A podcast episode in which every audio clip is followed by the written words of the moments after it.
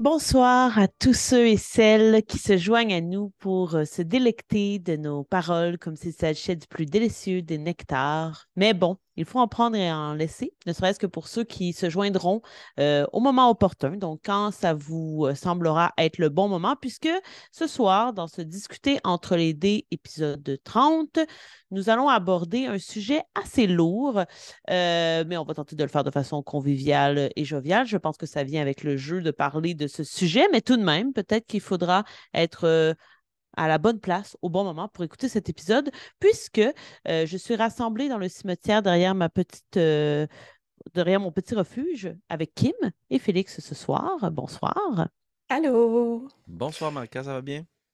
Ça va bien vous-même? Oui, merci de nous recevoir dans ton cimetière. C'est bien fin. Mm-hmm. On ne lira pas le nom sur les pierres tombales, question de garder un peu euh, de secret dans euh, mes propres secrets. Euh, mais ce soir, tout à propos, nous allons parler de la mort. Donc, de la mort en jeu de rôle, de la mort de nos personnages ou de la mort qu'on a octroyée à certains des personnages joueurs pour lesquels nous étions DM, par exemple. Donc, on va euh, se pencher un peu là-dessus. Euh, et finalement, ben, je vais poser la question poison, comme il est tout à propos, dans un épisode de Discuter entre les dés. Est-ce que vous êtes prêts à vous plonger dans le Styx avec moi? Oui, tout à fait. Excellent. Euh, la première chose que j'aimerais en fait vous demander, euh, puisque je pense que plusieurs d'entre nous sont d'accord là-dessus, peut-être que ce n'est pas votre cas, mais vous pourrez le, dire euh, le moment venu. la mort, ce n'est pas la fin. Donc, après la mort, il y a possiblement autre chose, même si ce n'est pas pour nous, pour les gens qui nous enterraient nécessairement, la vie continue. Puis, euh, c'est quand même un, point tournant dans une partie de jeu de rôle lorsqu'un personnage meurt, notamment lorsqu'il s'agit mm-hmm. d'une campagne longue. Donc, j'aimerais vous entendre un peu sur comment on fait pour avancer avec la mort. Comment euh, on peut accepter notre mort ou la mort d'un de nos collègues comment la rendre significative et qu'est-ce que vous pensez de l'idée d'un épilogue, euh, qu'on soit vivant ou mort, en fait, euh, pour euh, ce qui est de la question d'épilogue? Donc, plusieurs questions dans cette, dans cette question, mais qui mm-hmm. sont toutes reliées ensemble. Kim? je vais prendre un petit bout du morceau. la manière que je perçois la mort, puis on en parlera à travers les autres questions, dans le jeu de rôle, on s'entend. Je pense qu'à un certain point, euh, je... la manière que je le joue, c'est pas à la personne, au personnage, au joueur du personnage qui est mort. J'essaie de pas tuer des joueurs, là. au, personnage joueur, euh, le personnage qui est mort, du moins. Euh, c'est pas à lui ou à elle de de faire la suite ou de mettre les bases de la suite. D'après moi, c'est. Euh, puis c'est même pas au maître de jeu en tant que tel non plus. Pour moi, c'est les joueurs autour de la table qui ont la responsabilité de donner une signification à cette mort-là. dans leur arc narratif, ils portent la mort de leurs collègues, puis que ça fasse évoluer leur personnage, leur jeu, leur quête. Mais c'est à eux, pour moi, de donner du sens à cet événement-là. Euh, fait que pour ce qui est de l'épilogue, là, ça dépend, tu sais, si on dit des personnages morts, c'est comme un, épilogue de comment tu verrais, j'imagine, ta famille ou qu'est-ce qui se passe par la suite.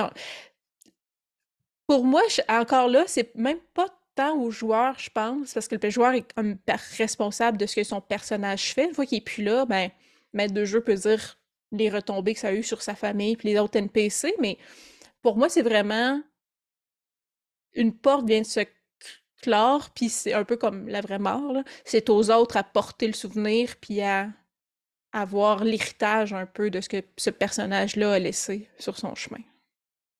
Hmm. C'est intéressant. Ouais, euh, il y a des trucs avec lesquels je suis assez d'accord. Il y a des trucs avec lesquels je suis un peu plus nuancée. Euh, j'ai l'impression que le DM a une certaine responsabilité dans ce qui vient après, mmh euh, puisque nécessairement l'histoire s'est construite entre le personnage et le DM.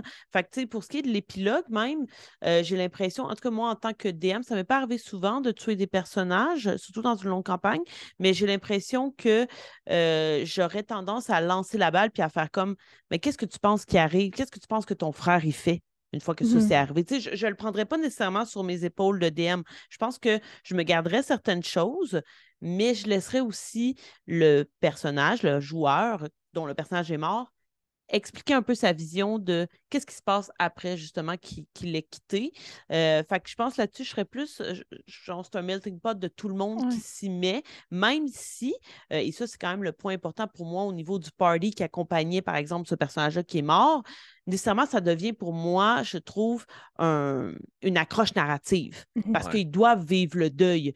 Puis si ça ne se ben ressent pas, ce qui, je pense, arrive souvent dans les parties de jeux de rôle parce que mmh les gens meurent, euh, fait que c'est pas grave. le joueur, il est, là, tu sais. C'est pas comme si tu vivais vraiment le deuil, il est encore devant toi. Exact. exact. Mais même, mais même après, ça doit se poursuivre, selon moi, dans les parties euh, mmh. par la suite, parce que il, il me semble qu'il ne devrait pas passer à une autre quest pour faire comme Ah, oh, on est hop la vie, puis c'est comme si rien s'était passé. Il devrait y avoir un, cheminement si on est en cohésion avec la partie. Je trouve, mais je ne mmh. pense pas que c'est toujours le cas, mais je trouverais ça bien que ça soit le cas. Mais il y a certains jeux dans lesquels, tu sais, je pense notamment à Mouse dans lesquels il suggère rapidement de ramener un, personnage d'un joueur ou d'une joueuse qui est mort dans une partie. Excusez-moi, je me suis fait attaquer par un chat au moment. Ça m'a beaucoup surpris, étant donné que je parle de souris. Mais euh, ceci étant, peu importe si la narrative ou non est respectée, ce qui est important, c'est de ramener les joueurs en jeu. Par contre, dans une partie de plus longue durée, euh, moi, je suis pas contre qu'un joueur dont le personnage est mort soit exclu de la table, justement, peut-être quelques parties, ou mmh même si vous êtes hardcore pour toujours, ou à titre de spectateur seulement, mais pour justement renforcer la notion de deuil. Cependant, on sait c'est quoi là, on veut jouer à D&D avec nos amis ou autre jeu. Donc, souvent, ce personnage, cette, personne revient avec un personnage de niveau équivalent. Puis il fait juste rejoindre le groupe à la prochaine auberge ou au prochain checkpoint, très, très euh, jeu vidéo-esque. Vas-y, Kim, t'allais dire ce que. Ah non, mais non, j'acquiesçais à ce que tu disais. Mmh mmh mmh euh, par rapport aux multiples questions que tu nous as posées, euh, Marika, d'introduction dans ta marmite, moi, je suis assez d'accord euh, aussi que le DM a une grande responsabilité ou le MJ euh, dans l'organisation de la mort, parce que fort probablement que c'est elle ou il qui l'a provoqué, euh, et de ce qui viendra ensuite, parce que ça reste aussi l'arbitre. Fait c'est notamment gérer les règles pour réintroduire la joueuse ou le joueur, ou bien ce qui arrive ensuite, mettre en scène. Mais j'aime beaucoup l'idée, Kim, que tu sais ça appartient aux autres joueurs et joueurs autour de la table d'agir avec leur personnage pour honorer ou pas cette mort-là. c'est ça. Je pense que pour moi, du moins, le maître de jeu a déjà beaucoup de responsabilités mmh autour d'une table. Et je me dis, c'est pas non plus à, lui de dire OK, tous les NPC sont en deuil, puis cette année, c'est les joueurs, vous avez aussi cette, mmh cette responsabilité-là de porter la, narrative. Vous co-construisez l'histoire à un certain point. Fait, que, mais ouais, voilà. Mais je pense qu'il y a quand même une nuance dans les jeux. Tu as parlé, mettons, de Mouse Ritter. Mmh je pense que c'est inclus dans même la thématique du jeu ou l'univers du jeu. Les souris, ça meurt tout le temps. c'est comme. C'est ça, exact. C'est tellement périlleux la vie, la, la, la, vie de souris que ben y en a un qui meurt, il y en a un qui revient. Tu sais, c'est pas supposé être une tragédie grecque, même si je braque un bébé quand que mmh. quand mes amis souris meurent, là, mais. Mmh. C'est pas supposé être un événement euh, tant que ça. C'était justement un des points, le, fait de comparer la mort dans une longue campagne de deux ans mmh ou une campagne où mmh euh, la probabilité de, mourir est très élevée. Là. Je pense que nécessairement, on n'approche pas euh, cette thématique-là de la même façon en fonction du jeu qui nous est présenté, de la durée de, celui-ci également. mais je pense aussi, avant qu'on aborde peut-être justement la question de la durée, par rapport à le DM a beaucoup de responsabilités, effectivement, puis on ne veut pas nécessairement lui, en mettre plus dans sa charrette. il y a l'idée de culpabilité je pense que euh, c'est pas nécessairement tous les DM. Le DDM, j'imagine qu'ils prennent plaisir à tuer leur personnage, hein, Félix? Euh, mais euh, il y a certains DM qui vivent peut-être une culpabilité. Puis je, raconte une petite anecdote. À, peu près les deux seuls personnages que j'ai tués en tant que DM, c'est arrivé récemment dans la campagne de Waterdeep, Dragon Heath, où j'avais mm-hmm. quatre joueurs, puis il y en a deux qui sont morts dans le, un combat. puis on arrivait à la fin de, du premier livre. puis c'est un combat. Les chances sont là, puis ils mmh sont morts, puis ils n'ont pas été sauvés, puis je veux dire, ils ont roulé leurs trois jets, puis ils ont échoué.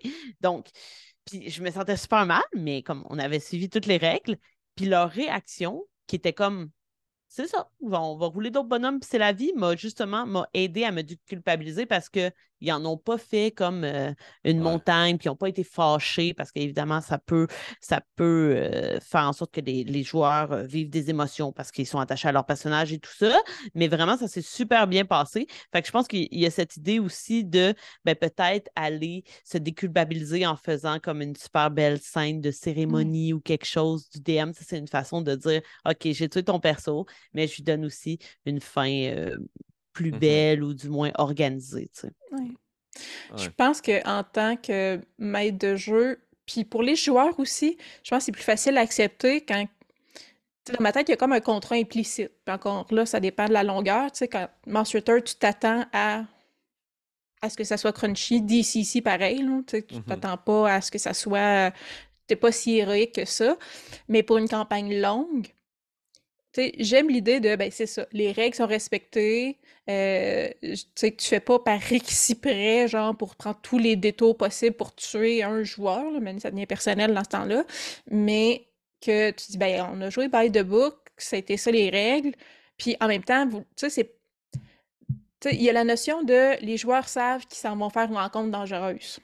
Si tu prends tes joueurs par surprise, un guet-apens super dangereux, que tu le sais super débalancé, ils peuvent difficilement bien se préparer puis accepter d'être dans ce contrat-là. Ils n'ont pas, pas accepté l'encounter en tant que tel versus de OK, vous savez que vous allez vers une grosse bataille, vous préparez vos trucs. Si vous mourrez, vous savez que c'est vers ça que vous allez. Fait puis leur donner la chance de fuir, peut-être aussi, au lieu d'éviter la mort. Mais je pense que dans une grande campagne, c'est il y a comme en tant que maître de jeu, si tu éviter cette culpabilité-là, c'est on est by the book, puis vous le saviez un que ça allait être dangereux, que la mort était une issue, en guillemets, possible, ou une finalité possible. Fait que je pense que le fait que les joueurs soient au courant de ce que ça peut arriver aide beaucoup à accepter la mort de son personnage. Dans Monster c'est aussi notamment spécifié que les euh, maîtres de jeu doivent annoncer quand les situations sont mortelles. De, de, laisser savoir qu'il y a du danger, parce qu'autrement, tu le vois pas. Là. On s'entend qu'on l'imagine tout dans nos têtes autour de la table. Fait que. Mmh.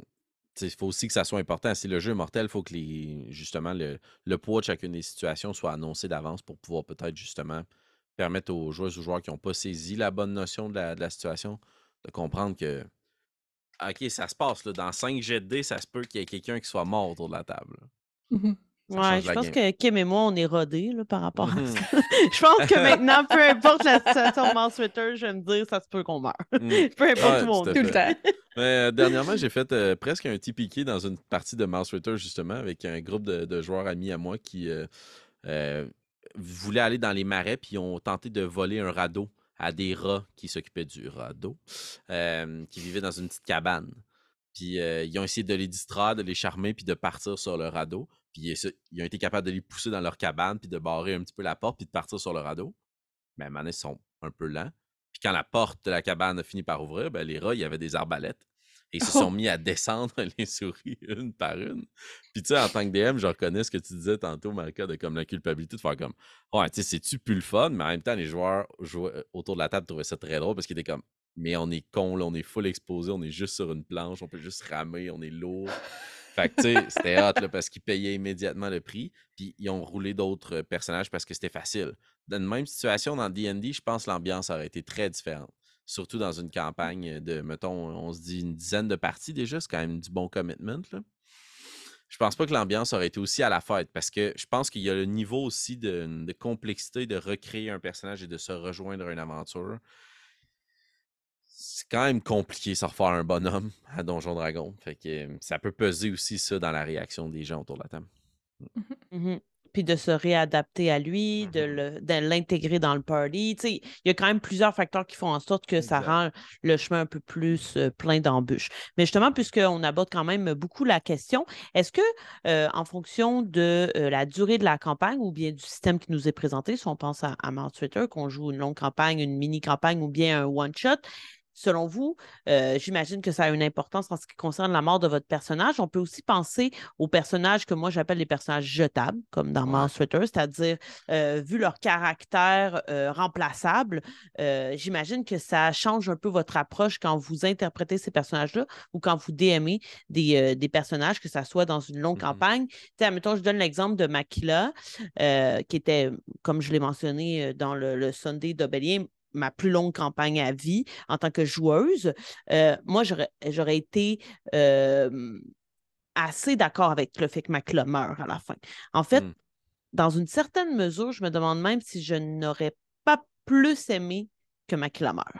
Mmh donc, parce que justement, j'avais l'impression d'avoir apporté ce personnage-là au bout de ce que je pouvais faire.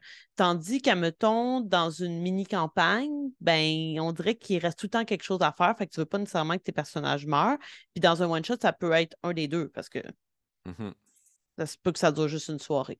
Donc, je me demandais, vous, est-ce que vous voyez ça de façon différente? C'est quoi votre approche par rapport à la durée euh, de vie, en fait, de, vos personnages en fonction de la durée de la partie, justement? Vas-y, Oui, vas-y. Non, vas-y. Ben, tu sais, c'est sûr que quand on joue des funnels ou qu'on joue des parties qui sont qu'on sait que ça va être assurément des one-shots parce qu'on reçoit des invités sur la chaîne, par exemple, ou autre. Euh, je vais essayer de créer, des personnages qui sont plus colorés que profonds, qu'approfondis. Peut-être plus justement un petit peu caricatural pour mettre un peu plus d'eau au moulin. Fait que dans ce temps-là, c'est sûr que je m'investis moins. on a aussi des fois moins de temps pour se préparer. Ce qui, quand on fait des one-shots, puis même que ce soit pour la chaîne ou entre amis, c'est souvent parce que euh, c'est ce qu'on peut faire là, il manque des gens à la campagne et tout. Fait c'est souvent moins approfondi. Les personnages jetables, par contre, euh, moi aussi j'ai un petit euh, hein, par rapport à ça. les espèces de funnels où on peut justement brûler plusieurs fiches de perso. J'aurais tendance peut-être plus à me la jouer hardcore. Je meurs. Je meurs.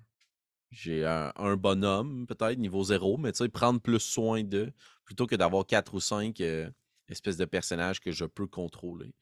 Euh, ceci étant, j'ai pas, j'ai pas détesté l'expérience, au contraire. C'est drôle, mais, c'est peut-être moins mon jam.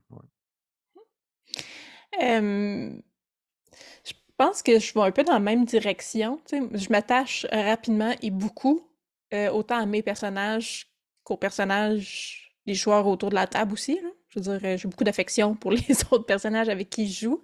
fait à, partir du moment que j'ai juste un personnage entre les mains, euh, tu sais, comme autant les deux saisons de Mille Miettes, je me suis vraiment beaucoup attachée à mes personnages, même si c'était.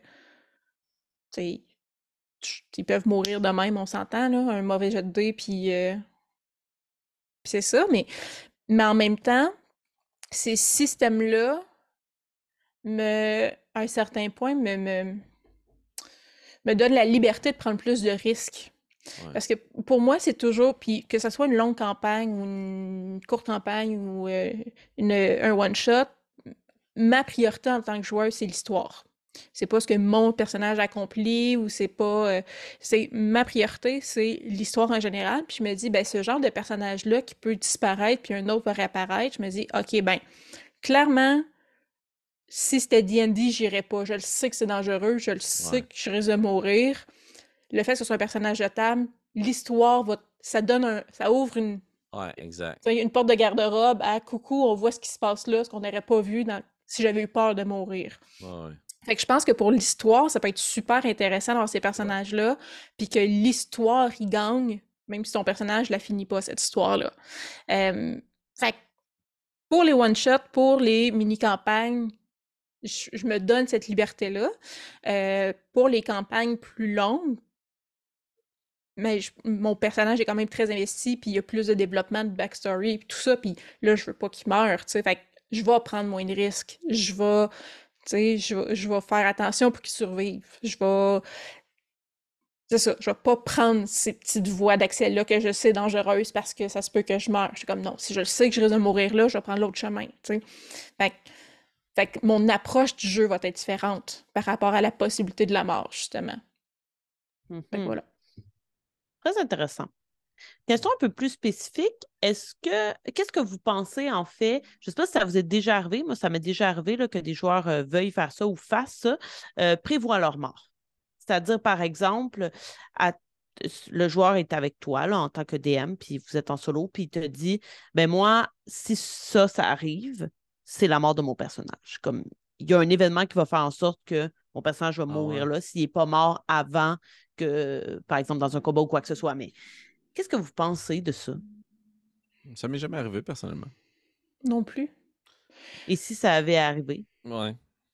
Euh, ben écoute, probablement que la joueuse ou le joueur a une idée bien claire en tête. J'essaierai d'en savoir mm-hmm. plus là, pour mieux comprendre le pourquoi du comment, mais, mais je ne changerai pas le reste de l'aventure. Par contre, dans une aventure où on peut plus ou moins mourir, mettons, c'est Kids on Brooms, avec la forêt des possibles. Tu euh, peux mourir, je te le confirme. ouais, ouais, mais tu sais, euh, disons que c'est moins. Euh...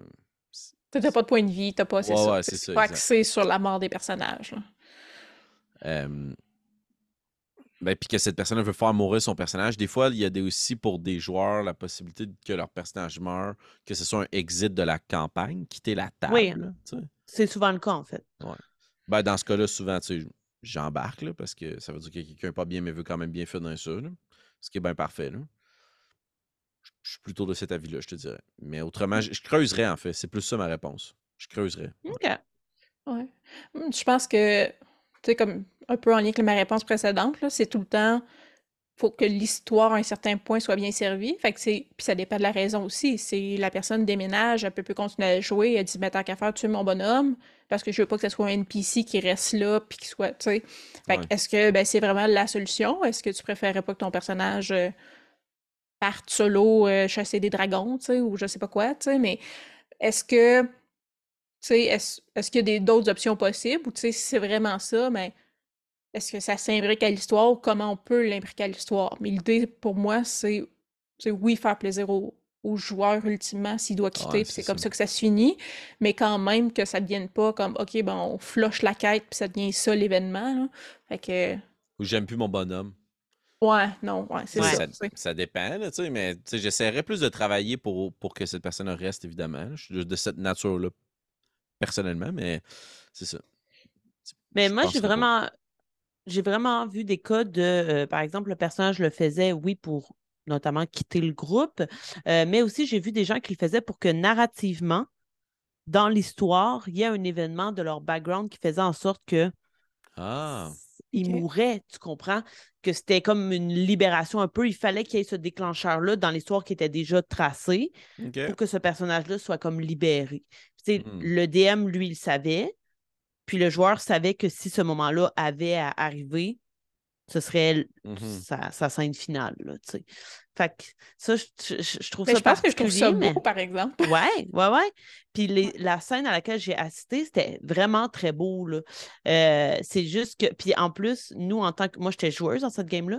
Nous, on ne le savait pas que la mm-hmm. joueuse, elle, elle avait préparé comme ça avec la, le DM. C'est après qu'ils nous ont dit. Moi, je savais depuis un bout là, que cette scène-là arrivait ah ouais, wow. C'était fini pour le personnage.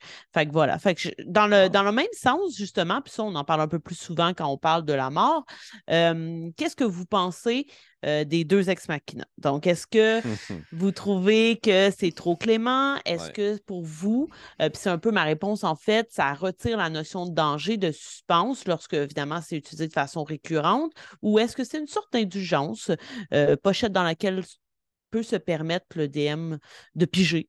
Euh, qu'est-ce que vous pensez de, tout ça? Euh, faut jamais dire toujours ni jamais, là. Fait qu'il y a tout le temps des exceptions à la règle.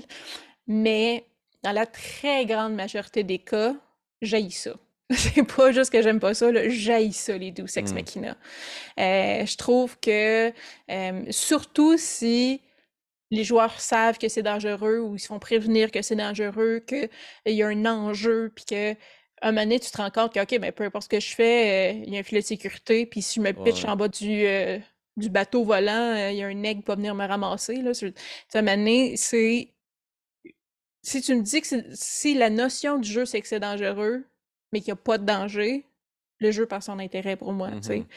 Fait Fait que, tu sais, il y a des exceptions, on s'entend. Il y a le, ben, euh, c'est comme, t'es tout niveau 1, on s'en on se prépare à petit piqué parce que les niveaux 1, c'est pas super hot, puis ou c'est des nouveaux joueurs, ou peu importe.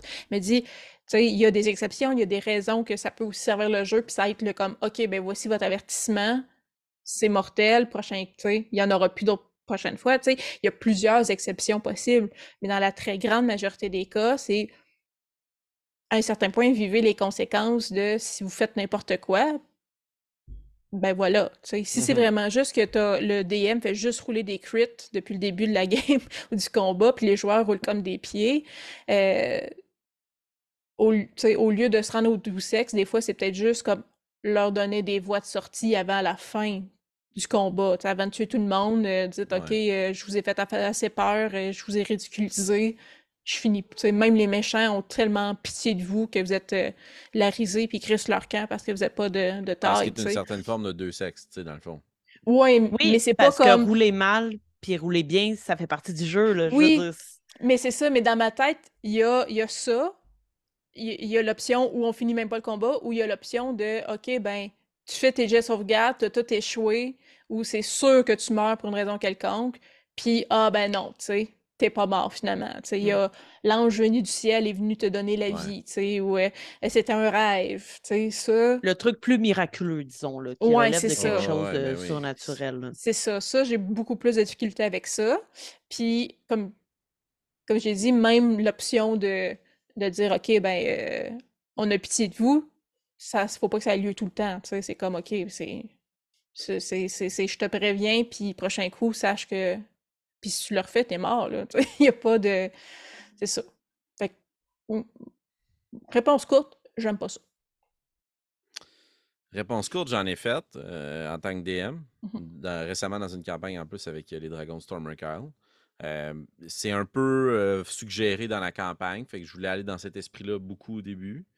puis une autre fois, je l'ai faite parce que je savais qu'on avait des conflits d'horaire et tout, puis c'était juste plus logique vu qu'on ne jouait pas tous ensemble de comme pas rouler plein de, de jets. je te dirais que c'est ça. C'est un peu la, dernière carte que je me permets de jouer dans ce genre de situation. Par contre, le truc que j'essaie de me donner, c'est de faire du dommage permanent. Mmh. Dans le fond, j'essaie d'appliquer une protection ou une invulnérabilité à des personnages dans deux types de situations. Une situation qui est la première partie de quelqu'un, je n'irai pas tuer ton bonhomme. À moins que ce soit un one-shot et que ça soit dans l'esprit, tu sais, je ferai pas ça. Mais ça, ou que ça soit la première partie d'une campagne. Ça va être mmh.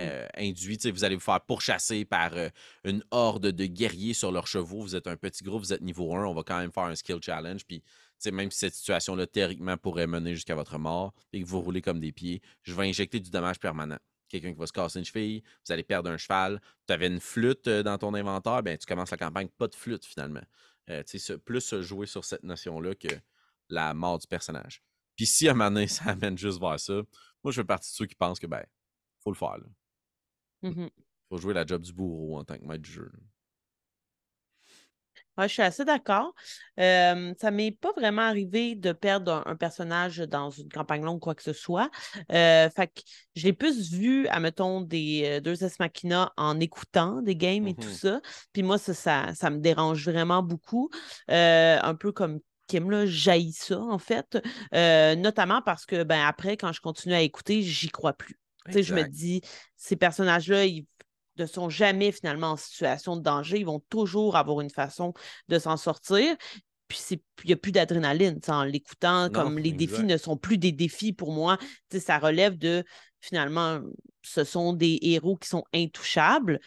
Puis ça enlève une grosse notion de plaisir parce que même si on aime ces personnages-là puis on veut qu'ils réussissent, quand ils échouent, ça montre justement qu'ils sont humains, qui, qui, qui, peuvent faire face à l'échec. Puis c'est quand même une notion qu'il faut travailler justement d'accepter l'échec quand on joue. Donc, si on ne présente jamais celui-ci au personnage et aux joueurs, ben nécessairement, ils vont se croire justement invulnérables.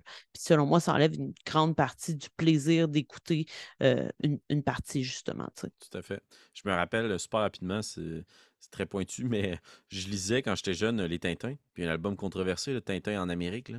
Donné, ils sont attachés sur une rail de chemin de fer, lui, Tintin, Milou, Capitaine Haddock, je pense. Là. Puis là, moi, quand j'étais jeune lecteur, j'étais comme c'est sûr qu'ils vont se faire rouler dessus par le train. Il y a un train qui fonce vers eux. Et puis, soudainement, le train arrête parce que le train a un bris mécanique. Puis je me souviens même du haut de, mais je sais pas, je vais avoir 10-12 ans. J'étais comme, mais, tu sais, c'est c'est plate, là. C'est pas supposé arriver. Là. Ça prenait quelque chose de plus clever que ça pour que ça se passe. Il y a vraiment une case de la BD où tu vois juste le conducteur du train qui sort et qui est comme Ah, vous êtes là! Ah, je suis arrêté parce qu'il y avait un bris mécanique. Puis t'es comme OK, bon, mais tu sais, dans le fond, il se passerait jamais rien avec Tintin Milou ou Capitaine Haddock. Mmh c'est pas très crédible. Pour qu'un enfant de 12 ans s'en rende compte.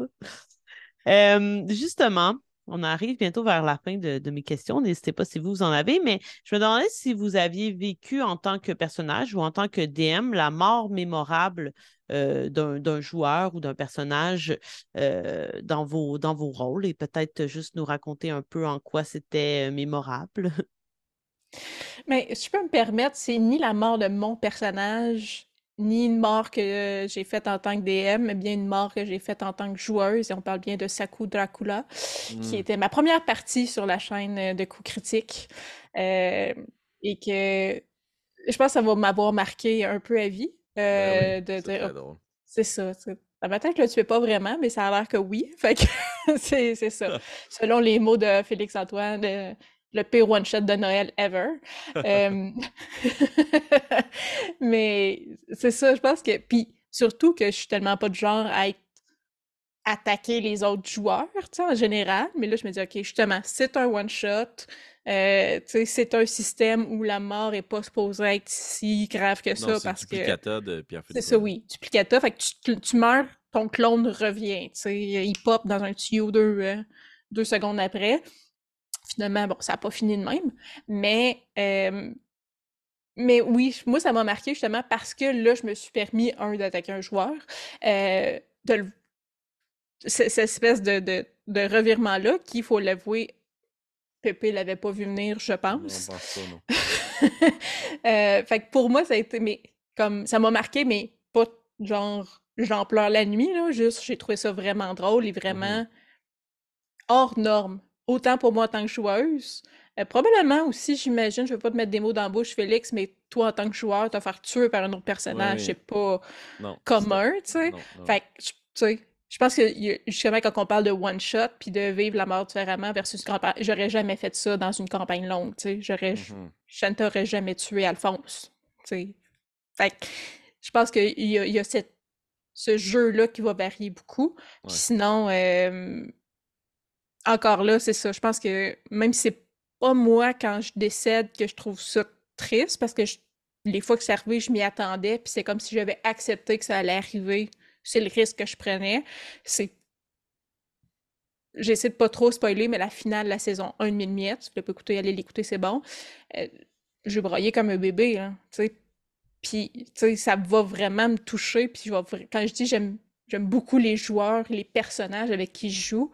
Euh, ça va tout le temps me toucher. Puis cette finale-là, euh, j'ai réécouté dernièrement, puis j'étais comme, oh mon Dieu, mon cœur, tu sais. Fait que, ouais.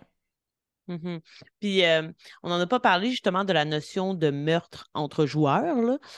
mais ça, j'ai déjà assisté à ça, puis moi, c'était pas drôle. Là. Ça s'était pas bien passé. Là, ah quand tous les joueurs s'acharnent sur un joueur, puis ils ont fini par le tuer, là, puis c'était une campagne longue. Fait que c'était en tant que DM. ben, mettons, je ne veux, pas trop euh, m'enfoncer là-dedans, mais narrativement, le joueur allait contre l'idée du groupe, là, carrément. Là, lui, il voulait briser le jeu. Là, il était plus du tout dans la narrative. Puis là, eux sont comme, ben non, tu vas pas faire ça. Là. on va respecter ce qui a été mis en place. Puis il s'acharnait, il voulait pas. Fait qu'à un moment donné, on dit, ben là, la seule solution, c'est. C'était une game evil, tous les personnages étaient d'alignement mauvais. Euh, fait c'était aussi à propos, mais c'était quand même assez. Euh, il y avait un beau, beau malaise puis une grosse tension. Là. Fait que, tu sais, j'ai pas assisté à ça euh, souvent, là, des personnages qui s'entretuent, mais ce n'est pas toujours le rôle du DM, par contre, ou des méchants du DM. Félix, euh, mort mémorable que tu as donné ou que tu as reçu?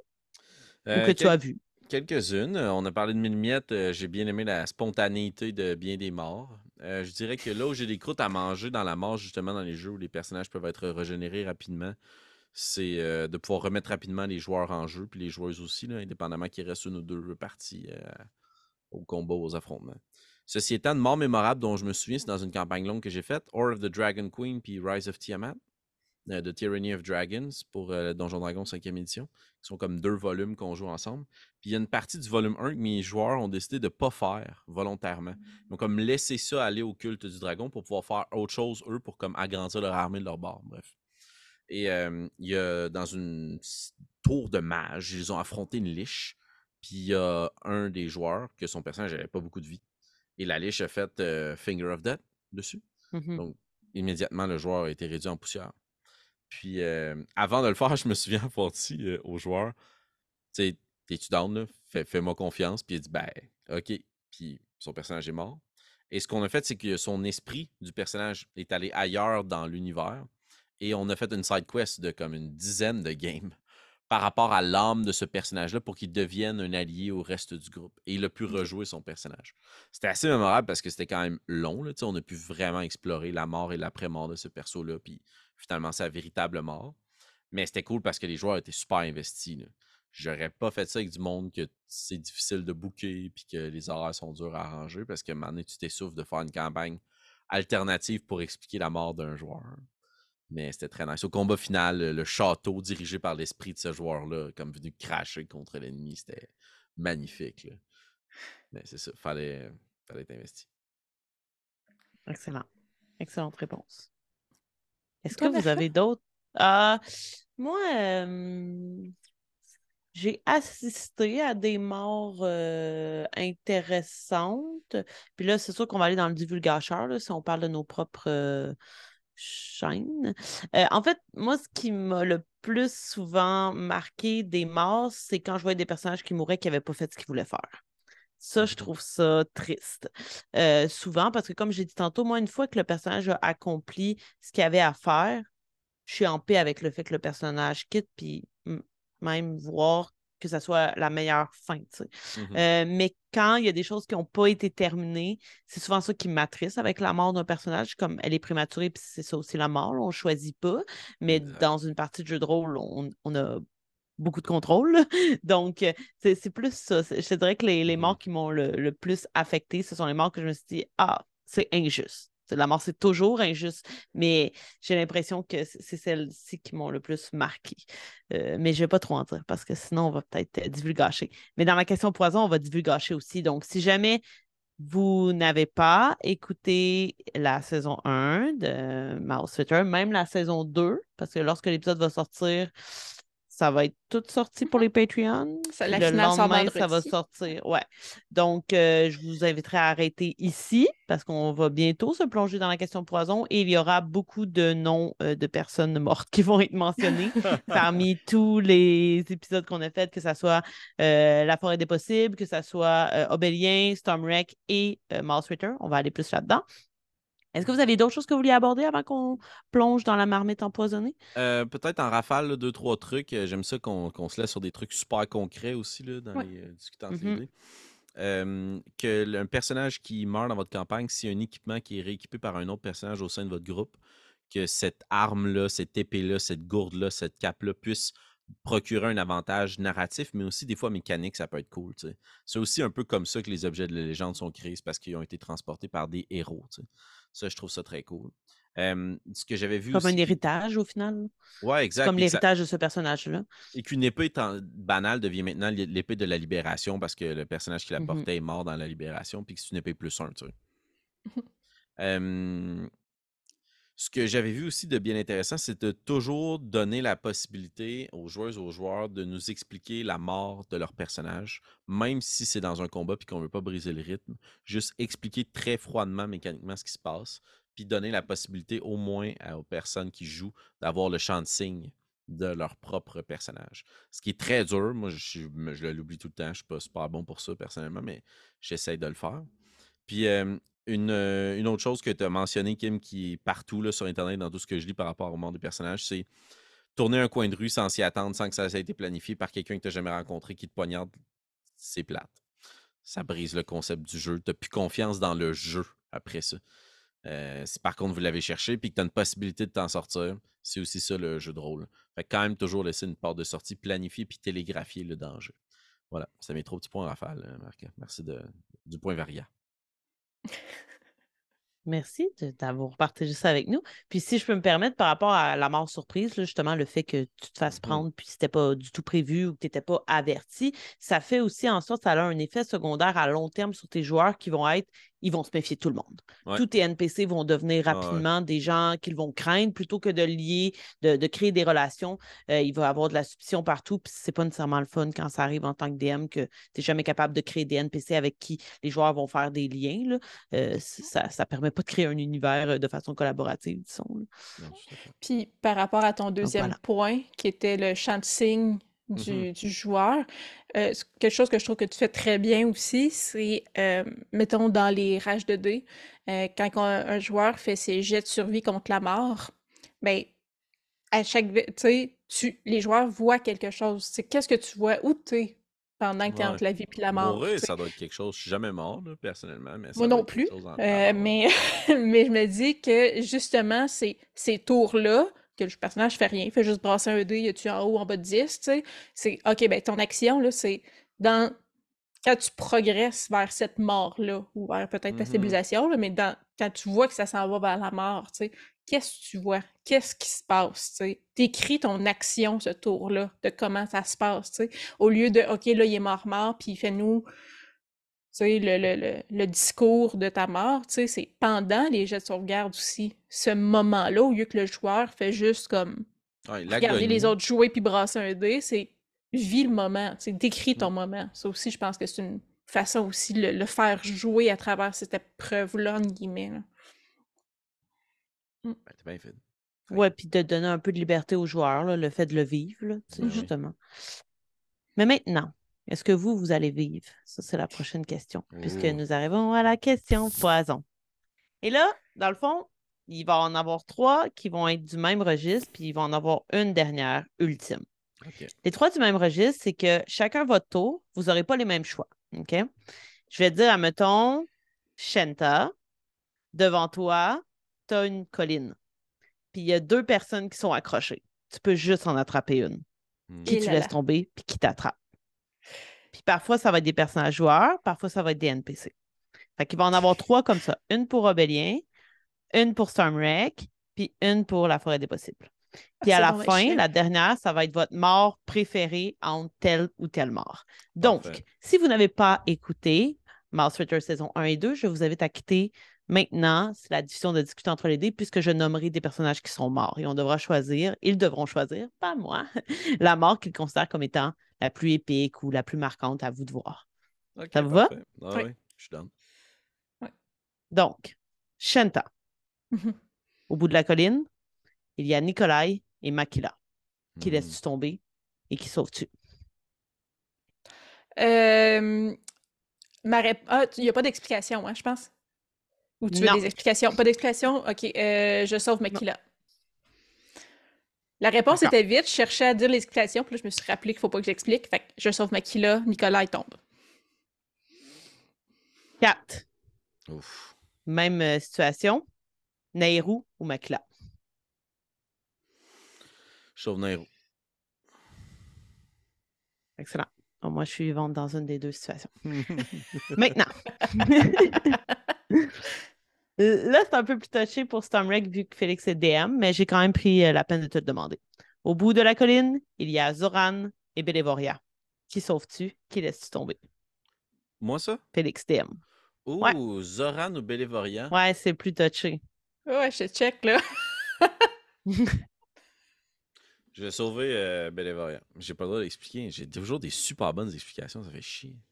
On le dira après. Oh, à la fin, on pourra se faire. Ouais, c'est ça.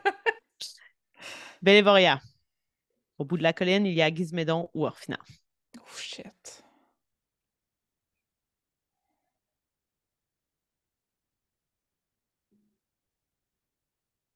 Je peux pas l'expliquer, puis là, je vais avoir l'air têteuse, mais la tête Orphina. Mais je vais l'expliquer après. J'ai hâte d'entendre l'explication. Euh, maintenant, forêt des possibles. Molly, au bout de la colline, il y a Baxter ou Amandine. C'est sûr, je sauve Amandine. Ouais, Celle-là, c'était plus facile. Amandine, maintenant. Au bout de la colline, il y a toi ou Molly. Oh shit. Oh. La question, es-tu à Amandine ou est à Kim? Amandine. Amandine qui la sauve, Amandine, elle va sauver Molly. D'accord, excellent. Vous avez été rapide. Maintenant, mort préférée. Kim. Pashmina ou Poupou? Euh...